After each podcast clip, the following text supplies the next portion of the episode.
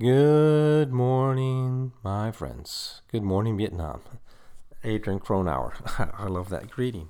Actually, he was more rambunctious than I am, but uh, anyway, uh, this is a Saturday morning, the day, uh, the two days after the Thanksgiving holiday, and for many, um, it was a peaceful, wonderful Saturday. I mean, holiday, where we um, were able to spend some time with our family and do some things. Um, some did uh, also participate in feeding other people in this special day. Hopefully, we can extend that for other different days.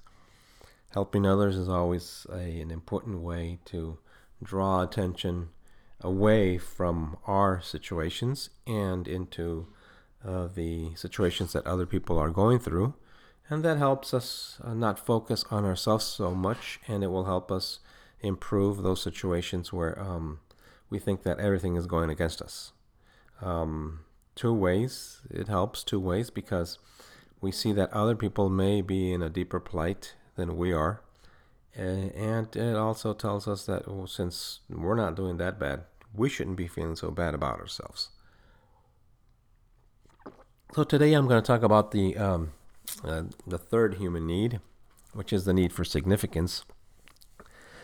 Every person needs to feel important, need it, and want it we all need to make um, in in our mind um, feel that we are something to somebody. As babies, we all we all needed to feel we were number one.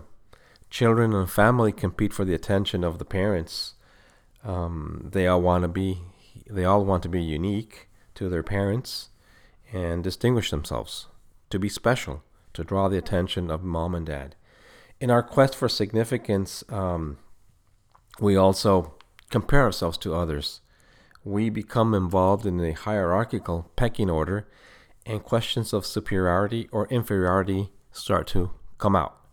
We can feel significance because we have achieved something um, a business, maybe uh, those degrees, uh, something, something that we've done. Won a championship, that's a way to gain significance. We succeed at something. Or we can have significance by tearing down something or somebody. Destruction is also a way to feel significant. Hurting other people is a way to feel significant.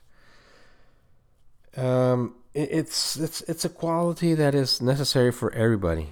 Um, in a positive aspect, significance also leads us to raise our standards.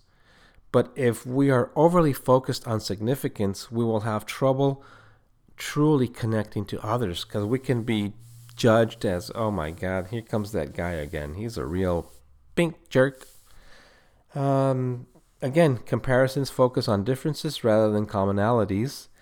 For some, significance comes from providing for the family, uh, being able to provide that, that the, the daily meal for that family. It's important, especially in the less developed parts of the world.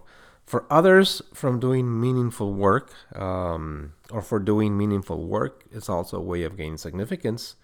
Some need to make a major contribution to humanity.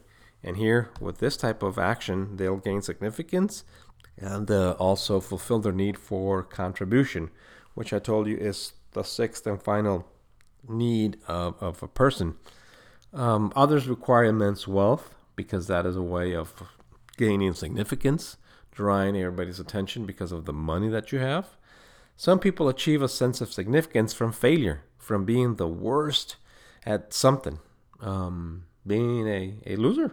Uh, it draws significance because it draws pity.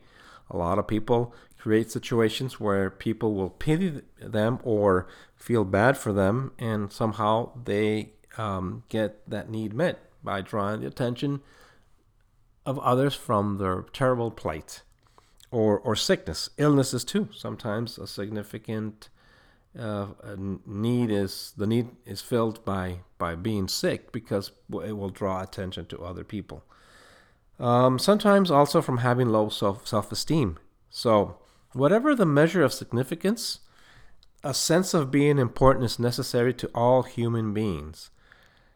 Code words for significance. That's the words that we have that reflect. Um, that we are feeling, thinking, um, going through the significance phase is pride, importance, standards, achievement, performance, perfection, evaluation, discipline, competition, and rejection.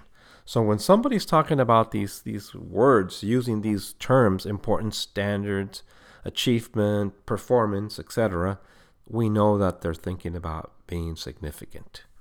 So, my friends, um, that's a relative part of significance. Uh, tomorrow we will talk a little bit of love contribution, and hopefully we can get into growth and um, connection, the final three. And that will conclude our um, description of the six human needs, which, again, as I repeat and I, and I talked about in a previous podcast, uh, they, these six needs, together with um, the need for certainty and uncertainty variety, which we call the human paradox, these six human needs are basic to every human being, and we can figure out a person of or ourselves of why we do the things that we do by um, identifying these different needs. My friends, thank you very much. Uh, this is a chapter that um, hopefully will have helped somebody out there, and I will be back with more. Thank you. God bless. And remember to live with passion.